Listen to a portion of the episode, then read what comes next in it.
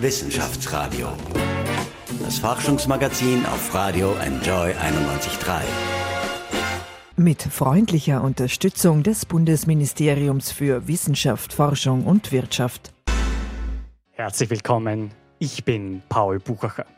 Wir sprechen heute über einen der modernsten Operationssäle, den es an Fachhochschulen gibt, einen Hightech-Raum.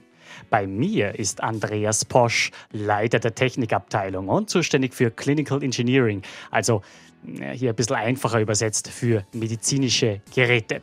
In seinem Operationssaal werden auch Studenten für ihren Einsatz als Techniker ausgebildet, denn hier kommt wirklich ausgefeilte Technik zum Einsatz. Sehr, sehr spannend. Und jetzt ist er bei mir. Herzlich willkommen, Andreas Posch. Herzlich willkommen auch von meiner Seite und danke für die Möglichkeit, etwas über dieses Projekt an der FH Campus Wien, wir nennen es ja OP Innovation Center, also Operationssaal Innovation Center, mhm. äh, zu berichten. Über den neuen Operationssaal, der sehr innovativ, also sehr mit neuen Ideen ausgestattet ist, sozusagen, sprechen wir gleich. Ja.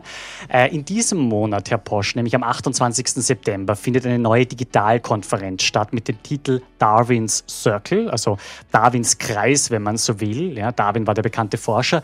In der industriellen Vereinigung am Wiener Schwarzenbergplatz wird das sein. Führungskräfte tauschen sich damit Technologiegrößen über Digitalisierung aus. Unter anderem sind Manager von Amazon, IBM, Facebook und Google dabei.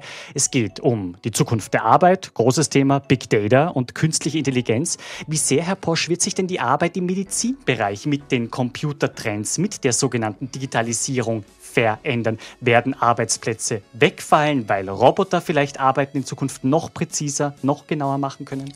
Also ich glaube, durch den Einsatz eben moderner Technologien wie auch der roboterunterstützten Operationstechnologie wird es einfach für den Chirurgen sicherer und auch für den Patienten an Sicherheit erhöht.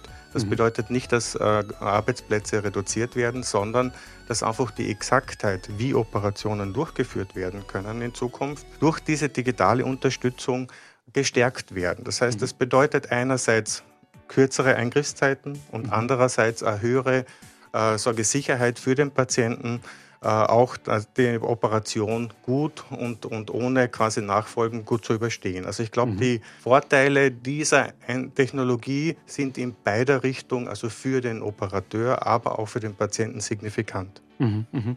Was passiert denn in Zukunft im Bereich Big Data, also mit dem Sammeln von Daten, von richtig großen Datenmengen?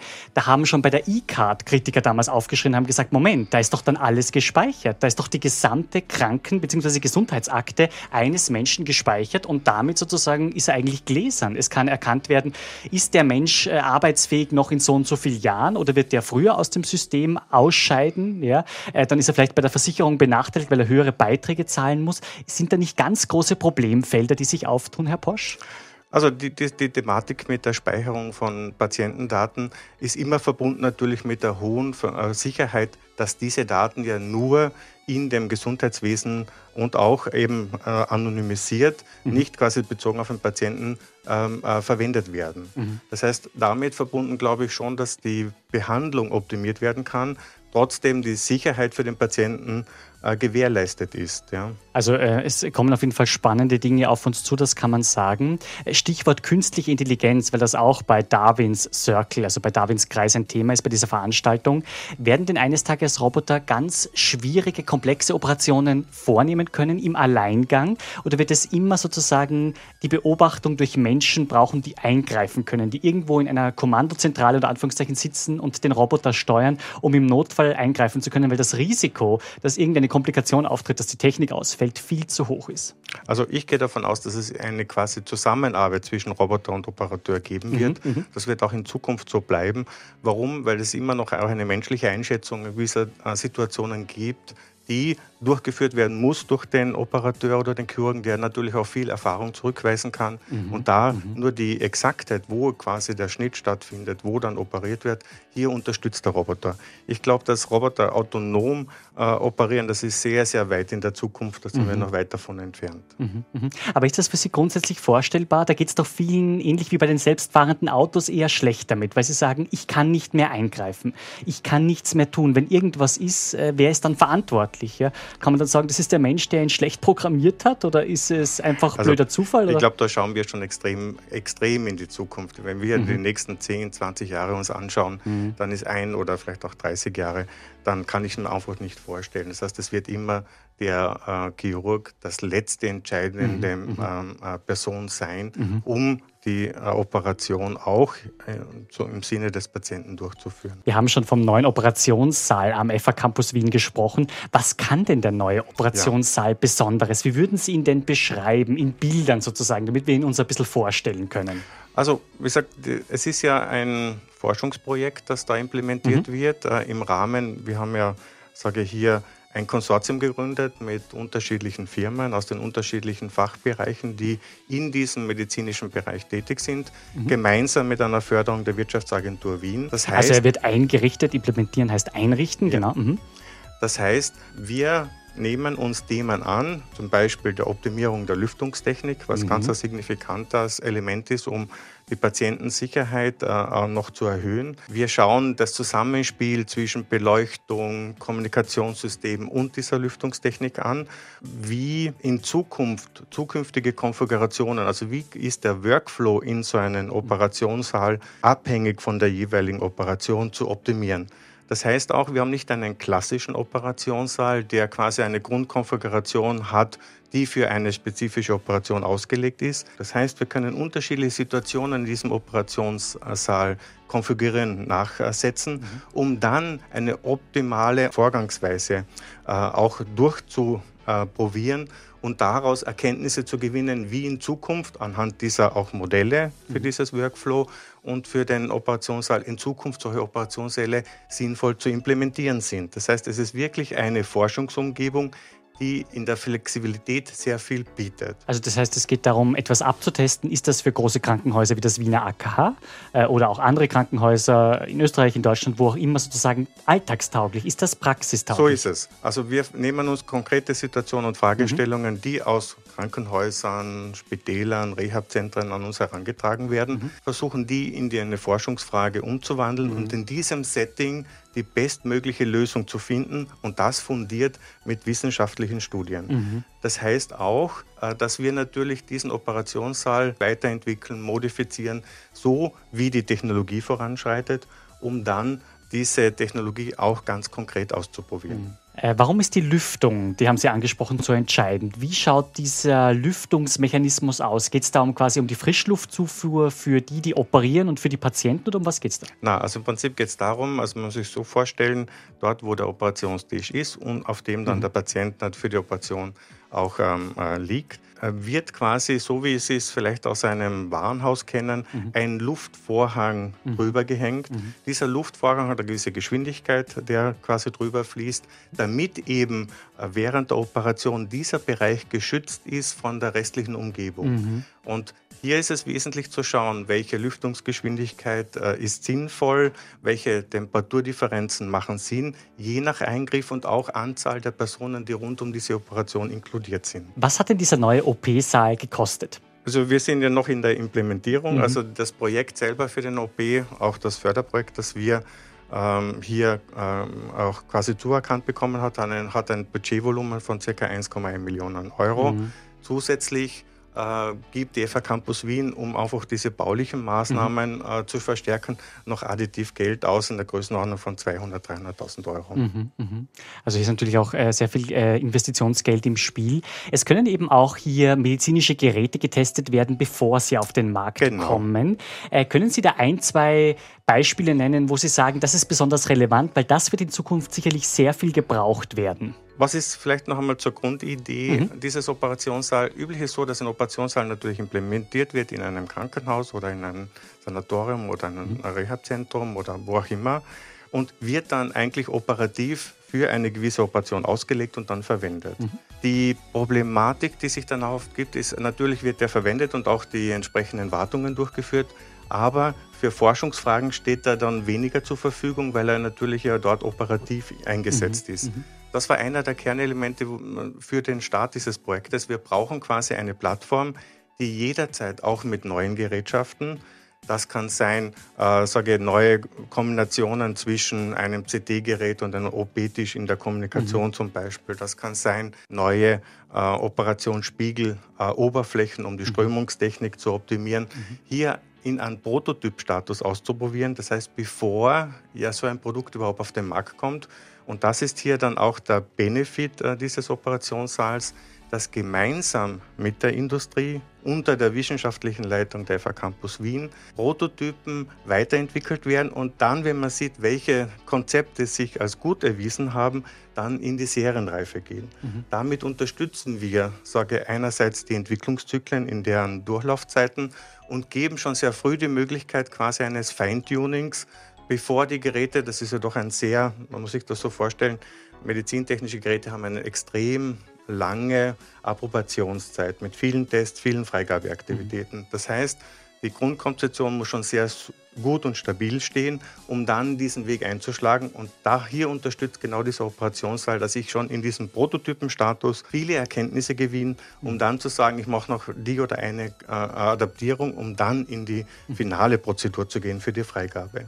Also medizinische Geräte werden natürlich ähnlich wie ein Flugzeug ja auch erst abheben darf, wenn es genau. tausendfach gecheckt wurde, ja, weil es viel zu gefährlich wäre sonst. Auch die werden tausendfach geprüft so auf es. Herz und Nieren, ja, ja, um bei diesem Bild zu bleiben, um sozusagen noch wirklich einsatzbereit zu sein. Herr Posch, äh, auch heuer war es so, nur 53 Prozent der Frauen haben an den Unis den Aufnahmetest für das Medizinstudium geschafft. Also es sind wiederum äh, sehr, sehr wenig Frauen. Was kann man denn in Österreich tun, um den Frauenanteil zu heben? Wie ist denn das an, äh, am FH Campus Wien? Was tun denn Sie vielleicht auch, um sozusagen mehr Frauen zur Medizin zu bringen? Es ist generell so, dass natürlich äh, klassische medizintechnische äh, Berufe, wir bilden ja auch mhm. die MTD mhm. oder die, äh, Berufe Also medizinisch-technische äh, Assistenten, Assistenten genau, mhm. also mhm. Physiotherapie, Logopädie mhm. und so weiter, Radiologietechnologie. Da sieht man an sich einen sehr hohen Frauenanteil, weil mhm. das sehr nah ist. Wenn man die klassischen ingenieurwissenschaftlichen Ausbildungen nimmt, dann ist dort eindeutig der Frauenanteil geringer. Wir haben eine eigene Abteilung, im Haus eine eigene Stabstelle, nennt mhm. sich Gender and Diversity mhm, mhm, Abteilung, wo wir versuchen, eben vor allem auch Frauen stärker in die Technik zu bekommen. Mhm. Und ganz interessant ist äh, speziell der Be Bereich Clinical Engineering oder Krankenhaustechnik, mhm. wenn man den deutschen Begriff dafür mhm. nehmen will.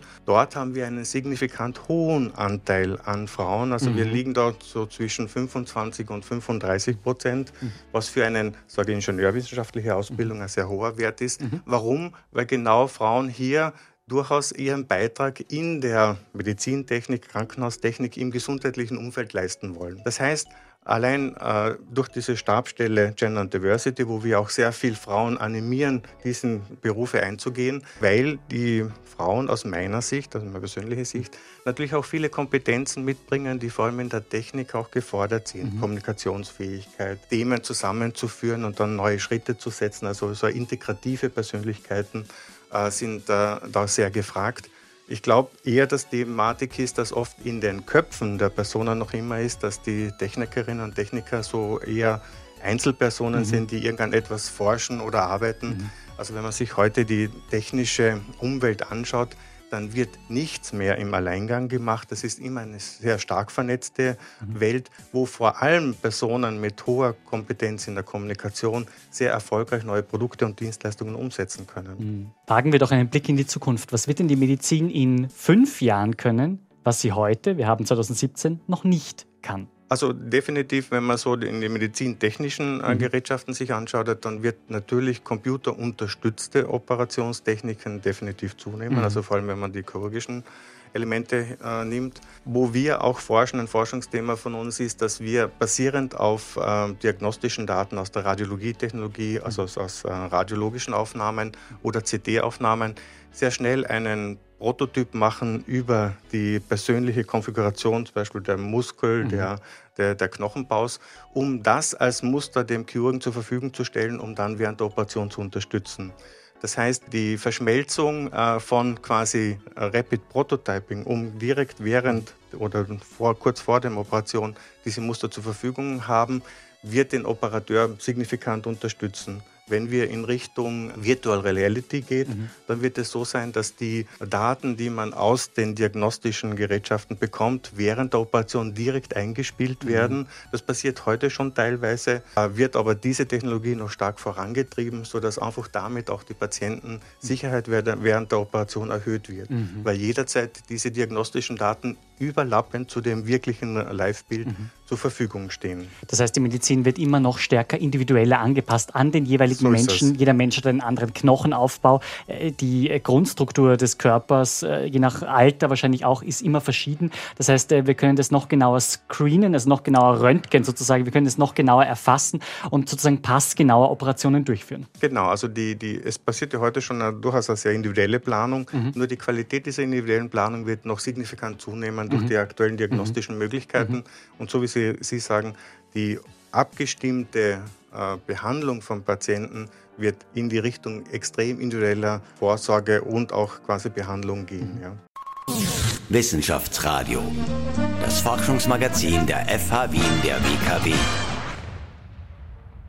Schon jetzt wird die Zweiklassenmedizin in Österreich immer kritisiert. Wird denn so eine Hightech-Medizin irgendwann überhaupt noch leistbar sein für jede und jeden? Wird der Staat bezuschussen müssen? Werden wir neue Modelle, Fördermodelle brauchen, damit niemand sozusagen äh, davon nicht profitiert, dass es mittlerweile ganz tolle Möglichkeiten gibt, um wieder gesund zu werden? Aus meiner Einschätzung, vor allem wenn man sich so die österreichische auch ähm, Gesundheitswesen anschaut mhm. und den Zugang, den Österreich auch äh, den Österreichern gewährt äh, mhm. im Gesundheitswesen, würde ich aus meiner Einschätzung keinen Unterschied in Zukunft sehen. Also mhm. das wird in der Form gleich bleiben. Das ist, glaube ich, auch ein großer Vorteil der österreichischen Gesundheitsversorgung, dass grundsätzlich jede Person Zugriff auf die bestmögliche Versorgung mhm. im Gesundheitswesen hat. Eine große Geißel der Menschheit neben AIDS, das ist Krebs. Ist das Thema Krebs auch bei Ihnen am FA Campus Wien ein großes Thema? Also wie werden Geschwüre, Tumore entfernt behandelt? in einem speziellen Bereich. Also wir haben einen Studiengang oder einen Forschungsbereich auf molekulare Biotechnologie. Mhm.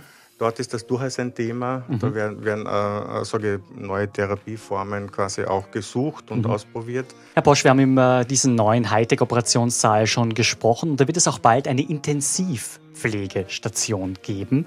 Was wird da möglich sein? Ich glaube, das ist auch dem geschuldet, dass die Bevölkerung immer älter wird. Das heißt, dass die Leute äh, in Zukunft auch vielfach mehr auf Pflege, auf Betreuung angewiesen sind. Ja, vielleicht ähm, um das äh, Bild da quasi auch abzurunden. Mhm. Es ist natürlich derzeit der Operationssaal, der implementiert wird, mit einem entsprechenden Vorbereitungsraum. Mhm. Das heißt, auch Patienten, die eingeschleust werden, mhm. müssen entsprechend vorbereitet werden, um dann in den mhm. OP zu kommen.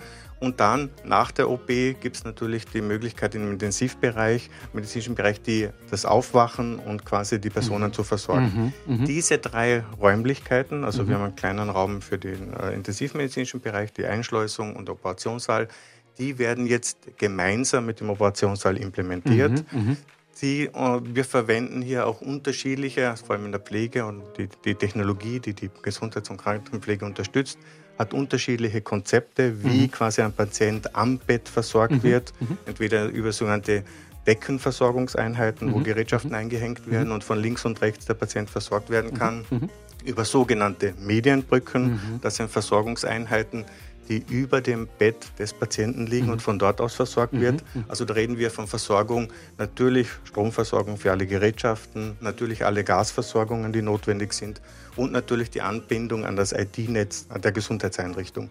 Und dann gibt es äh, sage Versorgungseinrichtungen, die hinter dem Bett stehen mhm. und von dort aus quasi das Patientenbett versorgt wird.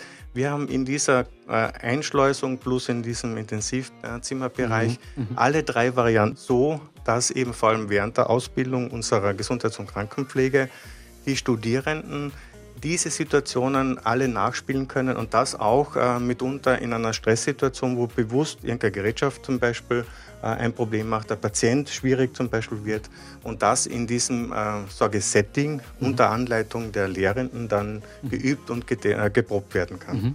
Äh, wie darf man sich äh, sozusagen dieses Üben vorstellen? Übernimmt einmal sozusagen ein Student die Rolle des Chirurgen, äh, eine andere Studentin oder ein Student übernimmt den Krankenpflegerpart, die Krankenschwesterrolle?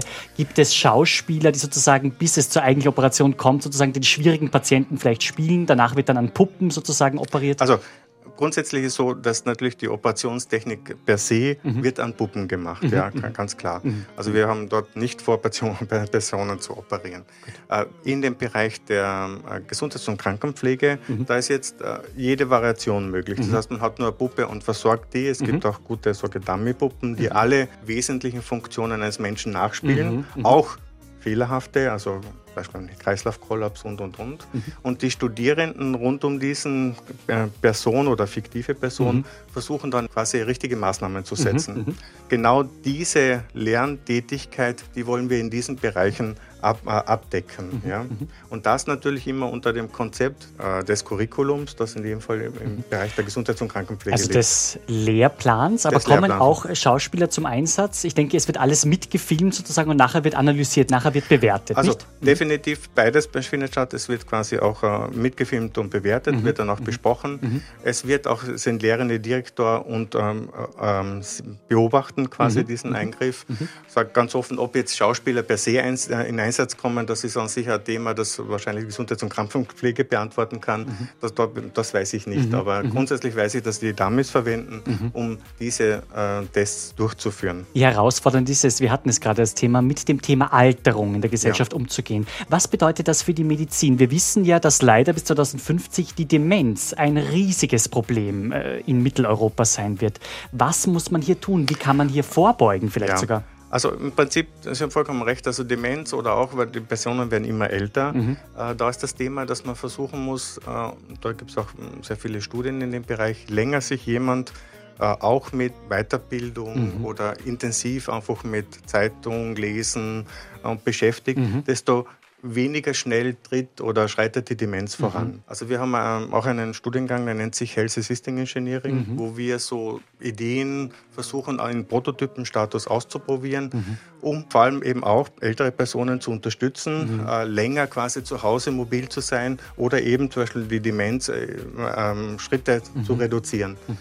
Für das haben wir zum Beispiel auch so einen, einen Touchbit gemacht, gemeinsam in Kooperation mit einem anderen Forschungsinstitut, mhm. wo Leute quasi mit ein, an einem Screen Bilder ihrer Familie holen können und mhm. so länger quasi bewusst aktiv gehalten werden. Da laufen derzeit äh, Studien noch zu diesen mhm. Gerätschaften, äh, aber die ersten Erfolge sind das, äh, also zeigen schon, dass es in die richtige Richtung geht, mhm. dadurch Personen länger fit zu halten. Aber mhm. Sie haben vollkommen recht, die Herausforderungen werden in Zukunft sein, da hier noch mehr Aktivitäten zu setzen, mhm. mehr Forschungsfokus zu machen, mhm. Um Personen länger quasi in ihrem Bereich, in ihrem vertrauten Bereich aktiv zu mhm. halten. Leider, jetzt sind wir schon mitten im Herbst, mhm. startet bald die Grippewelle wieder. Ja. Aus Ihrer persönlichen Erfahrung, was kann man gegen die anlaufende Grippewelle tun? Oft ist das Problem, es ist manchmal noch hochsommerlich äh, warm draußen und wenn man dann in ein Gebäude geht, das äh, klimatisiert ist, ist es dann wieder kühl und dann kommt der Schnupfen sozusagen. Äh, gibt es Wege, die Sie persönlich in den letzten Jahren gegangen sind, wie man einer Grippewelle ein bisschen vorbeugen kann aus eigener persönlicher Erfahrung? Also generell so, man muss versuchen, sein Immunsystem so gut wie möglich fit zu halten. Das ist mhm. so eine grundsätzliche mhm. Regel. Mhm. Okay. Das heißt, regelmäßige Bewegung an frischer Luft, mhm. entsprechend gesunde Ernährung mhm. ist schon der erste große Schritt. Der zweite große Schritt äh, ist natürlich, äh, die meisten Keime, auch Grippekeime, werden natürlich über Türschnallen oder Berührungen mhm. übertragen. Das heißt, wenn man sich eben öfters am Tag zum Beispiel auch die Hände reinigt, indem man quasi äh, eben das mit Seife macht und auch sehr bewusst die, diese Hände reinigt, reduziert man das Risiko signifikant, zum Beispiel, dass diese Keime dann mhm. auch mhm. sich so in dem Maß anhäufen können, dass die Grippe ausbricht. Das Thema der Quotenregelung ist auf der EU-Ebene sehr interessant, Herr mhm. Posch, denn Österreich kann weiterhin drei Viertel, also 75 Prozent der Studienplätze heimischen Studenten geben. Und da sozusagen ist ständig die Diskussion, ist das fair? Denn wir sind doch in der Europäischen Union. Es muss doch jedem und jeder möglich sein zu studieren, wo er oder sie möchte. Ist das auch am FA Campus Wien Thema sozusagen? Wie werden Studienplätze vergeben? Nach welchen Schlüsseln sozusagen?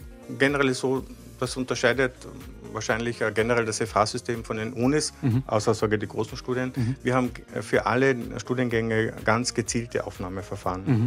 In diesen Aufnahmeverfahren ist es grundsätzlich egal, von wo jemand äh, sich bewirbt. Es wird äh, aufgrund des Aufnahmeverfahrens. Da gibt es einen Reihungstest. Mhm. Es gibt äh, dann manchmal ein oder zwei dann folgende Gespräche mhm. noch dazu. Das mhm. hängt jetzt vom Studiengang ab. Mhm. Beide Ergebnisse zusammen werden dann in einer Gesamtreihung sehr transparent dargestellt und dann die Studienplätze vergeben. An sich ist immer genau nachvollziehbar, warum wer welche Studienplätze bekommen hat und wenn halt diese Reihung, beginnend von der besten äh, Bewertungen aus diesen Reihungstests plus mhm. den Gesprächen, mhm. werden die Studierenden aufgenommen, bis eben die Studienplätze auch aufgefüllt sind. Fällt Ihnen da ähm, ad hoc eine Lösung ein, wie man das machen könnte? Weil es sind auf der einen Seite sehr viele Studierende, äh, die an die Unis drängen. Auf der anderen Seite sagt man, es sind zu wenige Plätze, es sind zu wenige Lehrende.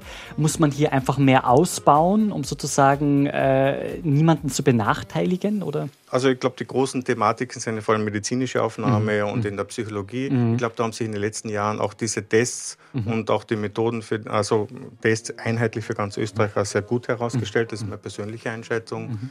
In den anderen Bereichen ich glaube, das ist eher dann eine gesellschaftspolitische, also oder eine Frage, ob man die Studienplätze noch mehr davon braucht. Mhm. Das ist dann eine sicher politische Frage, die beantwortet werden muss. Was entwickelt sich denn in der Lehre am FA Campus Wien, in dem Bereich, über den Sie jetzt etwas mhm. sagen können? Was interessiert denn Studierende besonders? Also wo merken Sie im Moment, dafür interessieren sich besonders viele, da wollen dann besonders viele später in diesem Bereich etwas machen, arbeiten? Also in der Lehre ist so, dass wir versuchen natürlich, also wir haben ja auch berufsbegleitende mhm. mhm. Studiengänge, vor allem im Bereich der Technik relativ viele, wo wir damit natürlich Leute unterstützen, die einerseits berufstätig sind und zusätzlich dann ein Studium nachgehen können. Da versuchen wir erstens neue Methoden einzusetzen in Form von Distant Learning. Wir mhm. versuchen neue Methoden einzusetzen, wie wir anhand von Gruppenarbeiten neue Ideen mit den Studierenden realisieren. Mhm.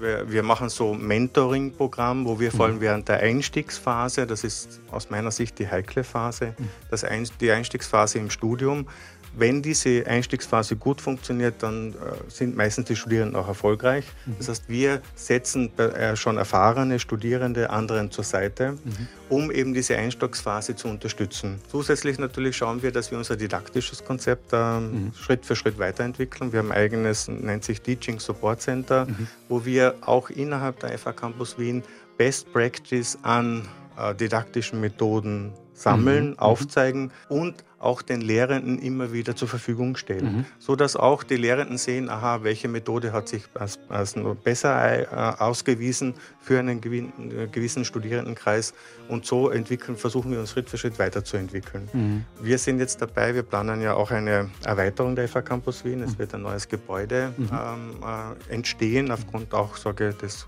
Wachstums. In Favoriten, wo Sie In beheimatet sind? Ja, mhm. genau. Mhm. Dort versuchen wir jetzt, sind wir gerade in der konzeptionellen Phase Phase auch die Infrastruktur in den Räumlichkeiten mhm. entsprechend weiterzuentwickeln, mhm, mhm. um eben vor allem diese Distance Learning äh, mhm. Möglichkeiten noch zu erweitern. Mhm. Was verdienen denn Absolvierende später einmal? Bei welchem Einstiegsgehalt sprechen wir da? Ist das äh, ähm, sozusagen vielleicht 2800 brutto oder sowas?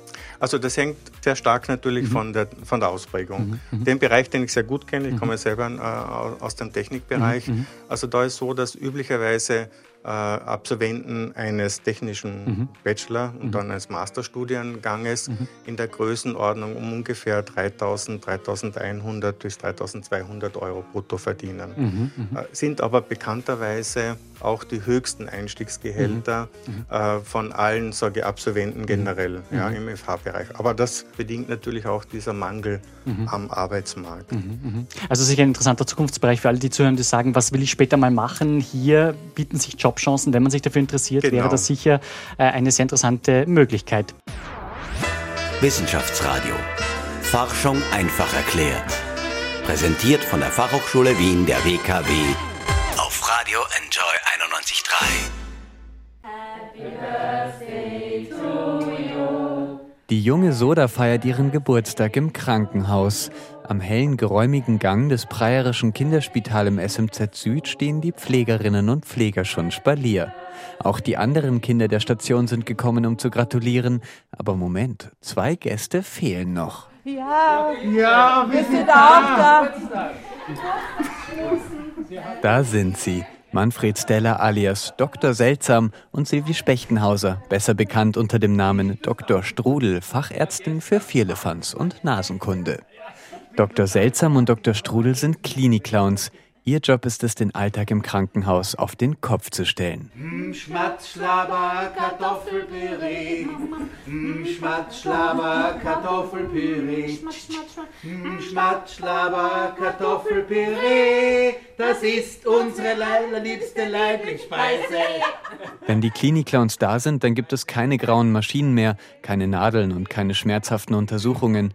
Für ein paar Momente wird nur noch gelacht und gesungen, Witze gerissen und herumgeblödelt. Aber nein, Rhabarber mache ich überhaupt nicht. überhaupt niemand. Rhabarber,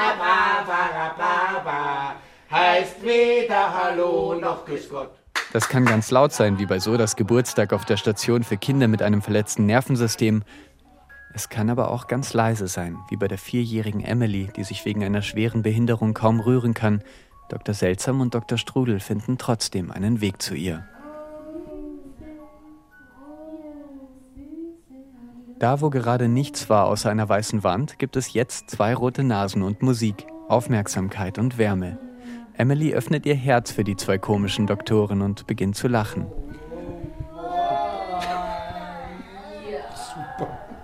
Nach einigen Minuten ist es trotzdem Zeit zu gehen. Das ist manchmal ein schwerer Gang.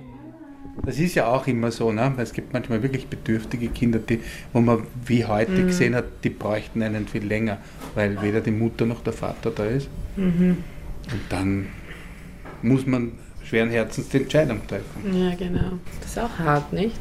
Fürs Kind vor allem und für uns auch irgendwie. Trotzdem, auch wenn die Klinik-Clowns gegangen sind, ihre Wirkungen bleiben. Wissenschaftsradio. Forschung einfach erklärt. Präsentiert von der Fachhochschule Wien der WKW auf Radio Enjoy 91.3.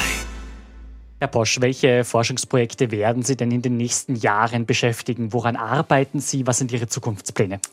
Also die Forschungsthemen, die uns beschäftigen jetzt ähm, äh, vor allem auch wiederum um die intensivmedizinische Betreuung von Personen und hier quasi Know-how zur Verfügung zu stellen. Thema ist hier eindeutig äh, quasi Energieeinsparung ist ein mhm. Thema. Das heißt, zu schauen. Also weniger Stromverbrauch? Äh, weniger Energieverbrauch, ja. Mhm, das kann mhm. Strom, das kann Gas, also generell mhm, die mhm. Energiebilanz in gewissen Bereichen noch zu optimieren. Ich mhm. glaube, da ist ja durchaus ein großes Potenzial. Mhm. Äh, zweiter Bereich, wo wir sehr stark ähm, forschen, jetzt, äh, sind neue sogenannte User Interface, also Bedienkonzepte für Gerätschaften. Weil natürlich, äh, sage ich, Möglichkeiten durch Gestensteuerung, also berührungslose Steuerung, äh, durch Sprache, sind ja schon gegeben. Jetzt mhm. geht es im nächsten Schritt, diese auch entsprechend sicher und entsprechend anwendungssicher mhm. äh, zu machen. Mhm. Das wird ein großes Thema sein. Dort, wo wir an der FA Campus Wien noch forschen, ist natürlich der ganze Bereich IT-Security. Mhm. Das heißt, alles, was mit äh, kryptografischen Verfahren hat, um Daten sicher zu machen. Übertragungsverfahren, abhängig jetzt von der Rechenleistung, welche Algorithmen angewendet mhm. werden. Da haben wir ein eigenes Kompetenzteam in dem Bereich. Mhm. Und wir haben ein Kompetenzteam im Bereich nennt sich Safety und Systems Engineering, mhm. wo es generell so um die Risikoanalyse von technischen Systemen geht. Mhm. Und hier haben wir neue Prozesse implementiert, die wir gemeinsam auch kontinuierlich mit der Industrie weiterentwickeln. Mhm. Was ist hier, hier die Themenstellung? Und zwar geht es darum, dass technische Gerätschaften grundsätzlich natürlich keine Gefährdung für ihre Nutzer oder auch für die Infrastruktur, in denen sie eingesetzt sind, werden dürfen oder aus, mhm. äh, aus diesen quasi entstehen dürfen. Und wenn man gewisse Methoden einhält, das kann jetzt sein bei der Entwicklung dieser neuen technischen Infrastruktur, dann kann, können wir mit einer äh, hoher äh, Sicherheit garantieren, dass eben keine Sicherheitsrisiken von dieser technischen Infrastruktur ausgeht. Mhm, mhm.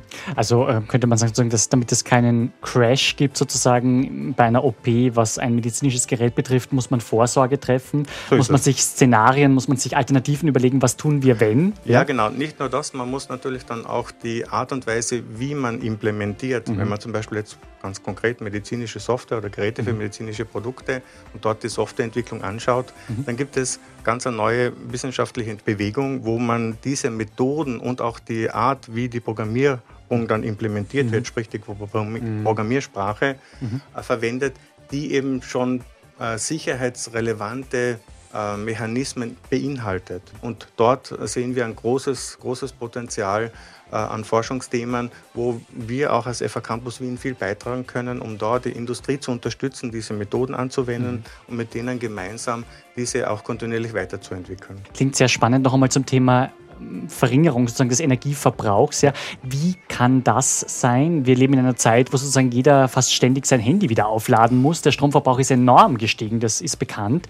Wie wollen Sie das sozusagen gerade bei schwer medizinischen Gerät äh, verringern? Das ist doch sehr ja. schwierig, nicht? Ja, definitiv. Darum geht es ja quasi, sich Konzepte anzuschauen, welche Technologie wird in diesen Gerätschaften mhm. implementiert. Mhm. Und eine Möglichkeit ähm, äh, wird auch dieser, bietet dieser Forschungs-OP.